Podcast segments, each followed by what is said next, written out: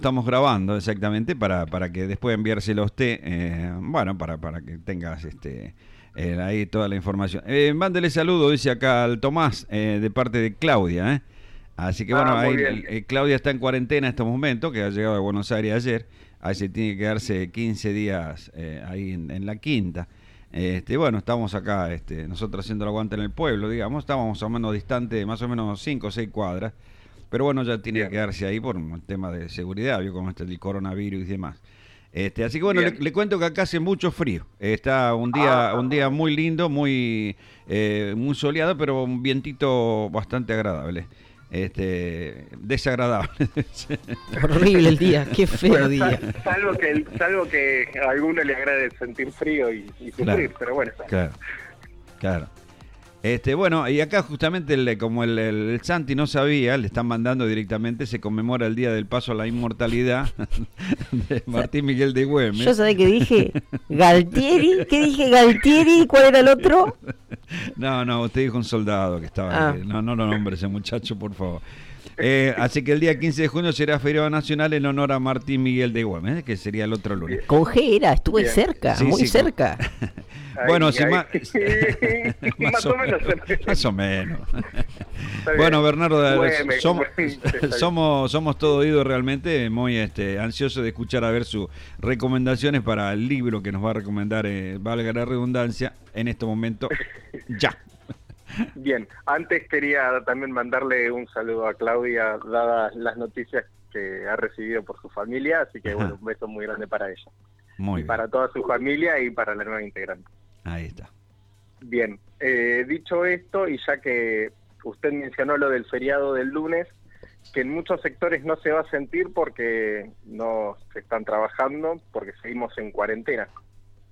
Claro, Así claro. que lo que estaba pensando para esta jornada era pensar en un libro que nos agarre en la cuarentena, pero que nos lleve a otros lugares, que podamos pasear un poco con, con la imaginación. Ah, mira qué bueno.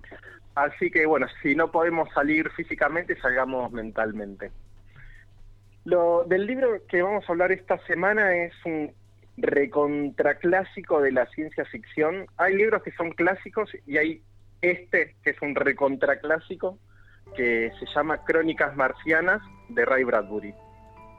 Eh, Ray Bradbury es una especie de, de maestro de la ciencia ficción y tiene dos libros que son fundamentales si a alguno le interesa y si no le interesa también, pero son Crónicas Marcianas, uno de ellos, y el otro es Fahrenheit 451. Del que vamos a hablar hoy entonces es de Crónicas Marcianas. Eh, veníamos con una tanda de libros relativamente nuevos, este no lo es, fue editado inicialmente en el 46 en Estados Unidos y la primera traducción es del 55 y lo edita la hermosa editorial Minotauro que después fue comprada por el grupo Planeta y bueno, ya sabemos lo que hacen estos grupos.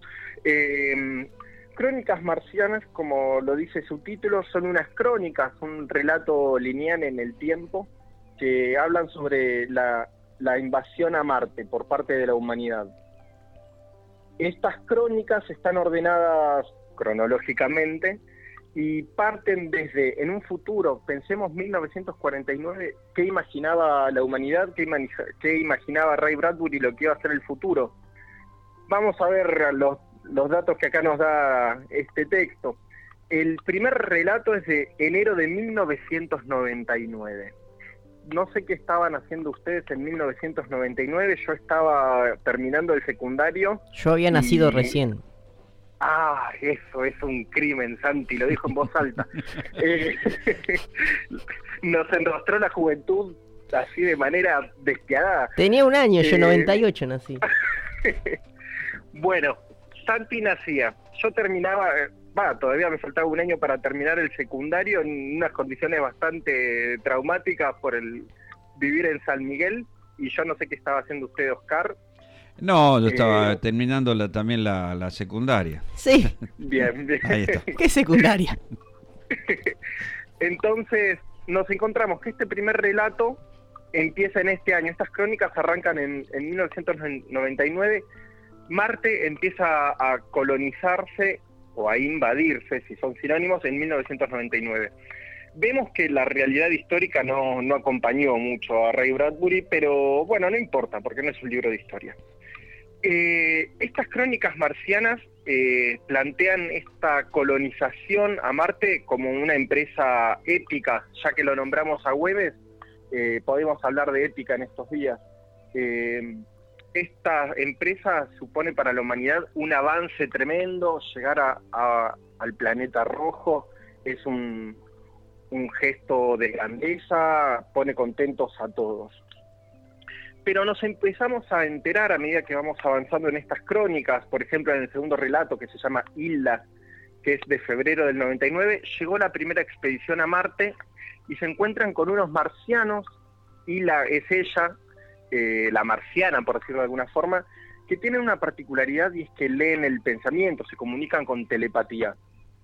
Isla tiene un marido que es medio celoso y que nos enteramos que al final de este relato termina matándolo al primer expedicionario. Así que toda esta empresa de la humanidad que era para laureles, colgar cuadros, sacar fotos y colgar medallas, termina con un asesinato muy, muy elemental. Así que hay poco triunfo en este, en este viaje inicial.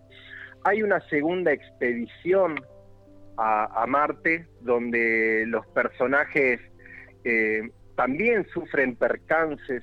Hay una tercera expedición donde los hombres, eh, perdón, sí, digo bien, donde los hombres también sufren otro percance y cada vez que aparece una expedición nueva, son cuatro, sufren un pequeño percance, o un enorme percance, mejor dicho. En la segunda expedición, como leen la mente los marcianos, se comunican con telepatía, lo que leen es que vienen de hombres de la Tierra, que tienen un cohete, que hay otros hombres y los marcianos suponen que están locos estos hombres de la Tierra y los encierran en un manicomio y terminan asesinándolos y se encuentran con que el, cohete, los cuerpos persisten, que esa lo que ellos pensaban que era una alucinación que continúa, entonces el psiquiatra que los atiende dicen me contagiaron, me contagiaron y se termina suicidando. En la tercera expedición se construye un mundo de añoranza, un mundo donde aparecen familiares queridos que ya no están, donde aparece el barrio de la infancia, donde aparecen casas y amigos que uno ya no ve pero que sigue extrañando.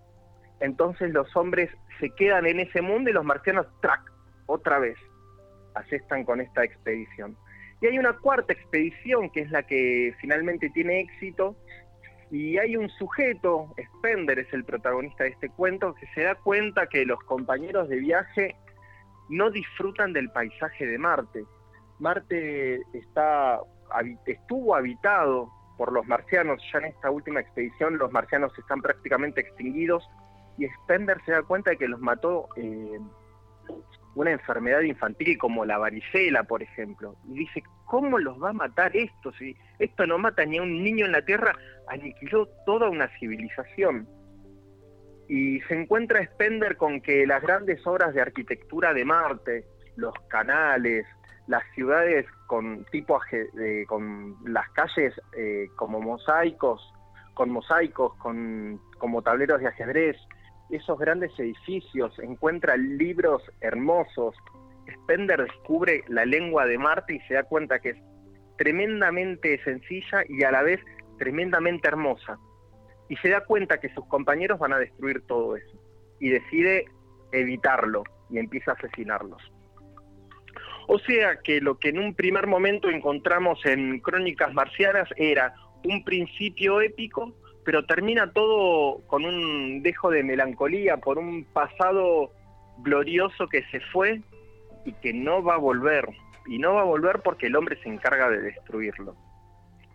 El texto sigue avanzando, ¿sí? Siguen pasando los días, los meses, los años, abril del 2003, junio 2003, 2004, 2005 empiezan a elegirle nombres a los lugares, dice el texto que los nombres verdaderos se han perdido para siempre y que les ponen a los lugares Nueva Nueva York, Nueva Minneapolis y cosas por el estilo.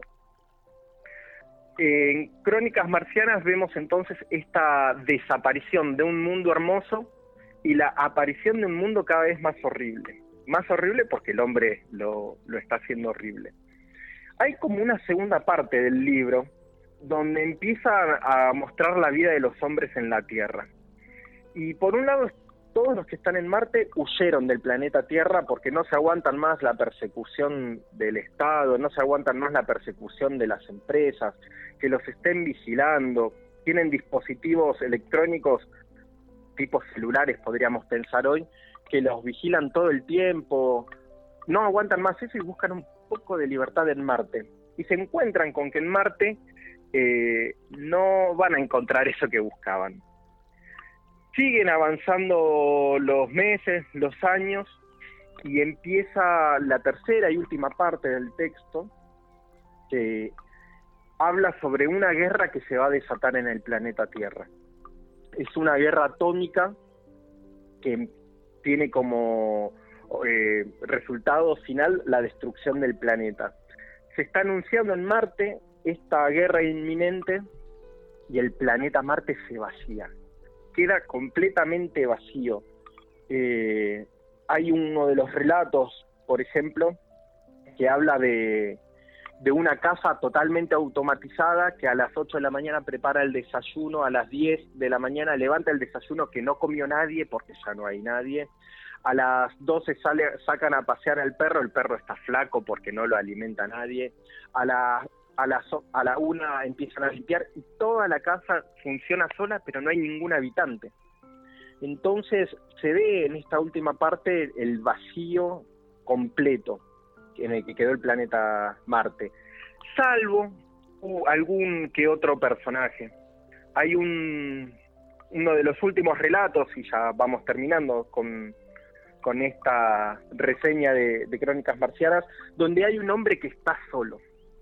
Y su deseo más grande es conocer a alguien para formar una pareja y es lo único que quiere y es un sujeto muy tímido que cuando estaba el planeta habitado no se animaba a salir y bueno, un día sale y se encuentra con que el planeta está deshabitado y siente una soledad terrible y va caminando por uno de los pueblos y escucha un teléfono. Y este teléfono obviamente hay alguien que llama. Bueno, no llega a atender, escucha el llamado de otro teléfono en otra casa, atiende, es una chica.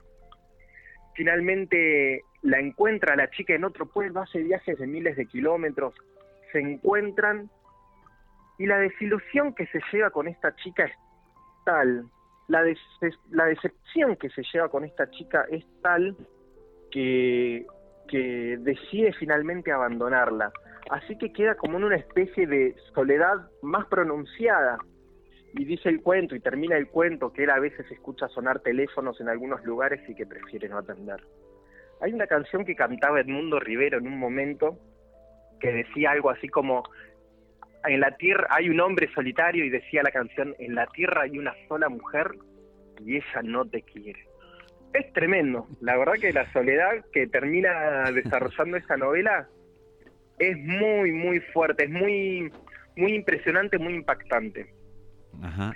Eh, nada, para ir cerrando también con esto, eh, tuve la oportunidad de leer esta novela cuando era bastante jovencito, más o menos en enero de 1999, por ahí, eh, un poquito antes también. Tenía como 14 años más o menos cuando la leí, me, me gustó. Y los otros días aquí en Epuyén se cortó la luz durante un día y medio y hacía mucho frío y llovía mucho. dije, bueno, la voy a releer. Debo decir que es una de las lecturas que más disfruté en los últimos tiempos. Eh, leer, releer Crónicas Marcianas me conectó con, con la posibilidad de viajar con la imaginación de un modo que, que pensé que ya no, no iba a poder hacerlo más. Así que cuando terminé de leerla dije, esta, este texto, no sé si decir novela, porque en realidad son crónicas, estas crónicas son las que tengo que comentar el día sábado en el programa. y bueno, quería compartirla con ustedes. Es un libro hermoso, tremendamente bien escrito, muy, es muy amigable Ray Bradbury para, para escribir. genera situaciones donde a uno lo ponen a pensar sobre las cuestiones de la mente humana, sobre la soledad, con quién vive uno, cómo vive uno, qué plan tenemos para nuestra vida, si nuestra vida tiene sentido o no. Así que es una novela que está muy bien escrita, es muy sencilla, pero nos lleva a pensamientos, la verdad que verdaderamente interesantes y profundísimos. Y a la noche, si uno se enganchó con la novela, tiende a soñar y Ah, son unos sueños, son unos sueños mezcla pesadilla, pero dice Borges en el, prono- en el prólogo del libro, son unos terrores deleitables. Terrores Así deleitables. que, de terrores deleitables.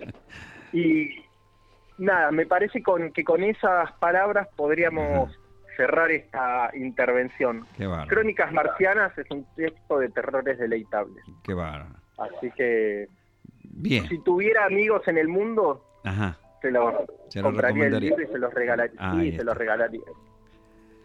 ¿Qué le, qué le pareció Santi a usted? Yo no quiero decir nada que arruine este momento, como siempre. No, yo le, le- le voy a explicar algo, los silencios que tenemos nosotros. Eh, por ejemplo, le, le hago una cosa física, física no, así una cosa material. Por ejemplo, este, eh, qué sé yo, su mujer o alguien hace una torta muy linda, ¿no? Le pone un montón de decorados muy lindos, este, y los colores están perfectos. Pero uno tiene la, eh, la cosa de, tiene la idea de ponerle, qué sé yo, una frutilla de costado, ¿no? Entonces, tiene la, la cosa esa y la va a arruinar. A la Sí, la vas a arruinar con la frutilla ahí del costado. La va a arruinar porque es así. Entonces, ¿qué pasa? Agregar algo más con respecto a eso, la verdad sería Arruinar. la torta. Sí. En este caso, arreglar el relato que usted dice sobre Crónica Marciana. Así que, bueno, so- sobre todas las cosas, le, le digo para su tranquilidad con respecto a los silencios. ¿eh? Sí, Eh, creo que sí, con los silencios respetamos la- lo que está diciendo usted, que la verdad que es muy interesante. Este, y le, le quiero decir algo, que le mandamos un beso grande ahí a Nadia, antes que me olvide, que está ahí en El Hoyo, Bien. que es la- la- una localidad cercana de Puyén, y a Carolina, a Caroline, que me acuerdo, dice Cecilia, me decía que le me decía el DJ Ruiz.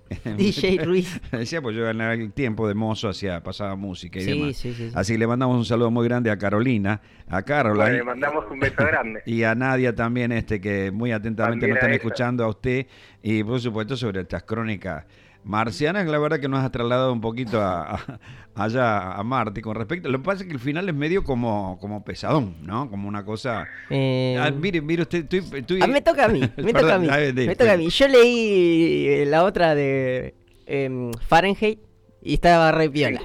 Cuando quemaban libros. El que leí- Es buenísima, Fahrenheit. Es- Ah. ¿sí? Yo, leí. Ah, ¿sí? Quemaban libros, sí. Quemaban libros. Sí. Ah, mire qué bien. Los bomberos. Los bomberos. Ah, mire Sí. usted. Claro. Bueno, Santi, le- si le gustó Fahrenheit, le recomiendo vivamente eh, Crónicas Marcianas. ¿eh? Bueno, Está bueno. Ahí palmo a palmo, no me, no me decido cuál es la mejor. Hoy diría Crónicas Marcianas solamente para que esto tenga sentido. Claro. Eh, son, son tremendos textos los dos, así que se lo recomiendo vivamente. Quería decirte también que mi tía, eh, que es profe de, de literatura, te fanea y ya se compró el primer libro que recomendaste. Ah, buenísimo. Mándale un beso grande entonces, Bueno. me pone muy feliz. Bueno, Eh, señor Bernardo Durán, la verdad que es un gustazo. Este, estamos al habla. Saludos a su, a su hijo, que vendría a ser el hijo de Cecilia, que vendría a ser mi nieto. ¿Eh? Bien, le, le mandamos entonces, le hacemos llegar la salutación. Que tengan un, pero un excelente día, una excelente vida. Y le repito, le repito una cosa: los silencios son por esa frutilla que no hay que poner en la torta, que está muy bien decorada, ¿vio? Entonces, este, decía el general Juan Domingo Cangallo, decía. ¿quién, quién es ese? Juan Domingo Perón, decía, eh, por la calle, eh, decía que la, mm, eh, lo más horrible es un ignorante con inquietud. Entonces, este, querer meter un bocadillo con respecto a las cosas ya No. eh, arruina No. las cosas. Así que, así que bueno, este, a ver, ¿cuántos Bernardos eh, a la novela, perdón? Uh, sí, claramente en un momento habíamos dicho que, repetimos que tenemos cinco como límite. Ajá. eh, a Crónicas Marcianas le tenemos que poner cinco. Apa. A ese punto llega el texto. Sí, el cinco es para muy po- es un club muy muy muy selecto. ¿eh? Ah, hay, que, usted. hay que hacer mucho mérito para llegar al- a, las cinco a los cinco Bernardos. Crónicas Marcianas se los gana Cinco Bernarditos de oro. Sí, sí, sí, sí. Ahí está. Bueno, la- Permítame agregar Sí. una cosa Sí, y no le gusto. robo más tiempo. No, por favor. Ni a usted ni a Santi. Estamos pensando con la productora aquí eh, cómo hacemos para el fin de semana que viene para que la audiencia de FM Sentir pueda participar de un sorteo. sí. Estamos craneando algunas opciones, así que en la semana usted va a tener novedades para que después le comunique a la Perfecto, audiencia. perfecto, sí, estamos, estamos tratando de ver, fui a un lugar acá, este, hay una librería, eh, fui a ver los libros que había como para, para tener información, para así yo cualquier cosa, este, la, se lo comento a usted, y estamos, estamos regalando un libro a la, a la audiencia para, qué sé yo, para que se, se vuelque a la, a la- a la lectura. ¿eh? Me voy a anotar como fulano de tal. Cosme Fulanito. Come fulanito, me anoto así. A ver, Muy bien. eh, saludo a, Lean, a Leandro, ¿ah? Leandro, saludo a Leandro también que está escuchando allá desde Puyén, ¿eh? Leandro también nos está escuchando desde Puyén. Este, así que bueno, Bernardo, la verdad que es un gustazo, eh, como siempre, ¿eh? Usted sabe que yo lo quiero Bien. mucho a usted, a su hija y a su hijo y a, y a- y a su, y a su mujer. Muy bien. Le mando un beso grande. muy contento. Yo Sí. también los quiero a ellos y a usted también. Gracias. Así que le mando un beso grande y que tenga un excelente día, una excelente vida. Ah, y a la, gente esa que alguna vez conocimos con Claudia Ayalo, la gente esa que compartió con nosotros fin de año, ¿se acuerda? Ese fin de año que tuvimos ahí en su casa. El correntino, ¿eh? que, que con su Sí, querida sí, esposa y el nene ese espectacular que tiene, tan educadito, tan, tan lindo, tan bien, ¿eh? espectacular. ¿eh? Así que me acuerdo siempre, así que le, le mandamos un beso grande también al correntino, exactamente. Eh, ¿Cómo se llama el correntino? ¿Qué- qué- Leandro. Le- ah, ese es Leandro, es. Leandro. Y Erika Celis es ella y el niñito es Ciro. Ahí está. Lili Ruiz dice que muy bueno el relato de las crónicas marcianas, ¿eh? Y el Muy señor... bien, eh, saludos ah, y dígale que ese locro es muy bueno también. Ahí está. El Miguel Ángel Vaca ya se está anotando para el libro 405, ¿eh? Te- tengo un mensaje de mi tía que dice, me encantó la reseña, felicitaciones, Crónicas Marcianas, una gran obra. Ahí está. Bien, bueno, mándale un beso a su tía entonces. Un éxito. Repercusión este, acá de la, por supuesto, los Bernardos, ¿eh? desde Puyén, ¿eh? espectacular. Bernardo, le mando un abrazo grande, que tengan un excelente día. Bueno, igualmente, saludos a usted y a usted también, Santi. Nos vemos, chao, chao. Que ande bien. Adiós. 104.3 la FM Sentir de Piroa, ¿no? Haciendo la radio de todos, ¿eh? Espectacular. Y esto, eh, Bernardo Durán, desde, desde Puyén, mire, lo tenemos en Crónicas Marcianas. Yo no, no, no, no leí nunca eh, Crónicas Marcianas. Qué feo cuando uno... Cuando uno no qué. Cuando uno no qué. no sabe- qué, no sabe qué decir con respecto a algunas cosas, ¿no? Eh, y no hay que decir nada si uno no sabe qué decir. ¿Sabe- ¿Sabe lo que tengo para decirle? No. que anoche, anoche estuvieron los chicos de HDP, ¿eh? Eh, estuvieron los chicos de HDP, espectacular. Eh, bueno, acá tengo, están, por supuesto, rebotando los mensajes. Vamos a, vamos a ver esto de la, de la, ah, acá ¿De la está. grabación? de la grabación.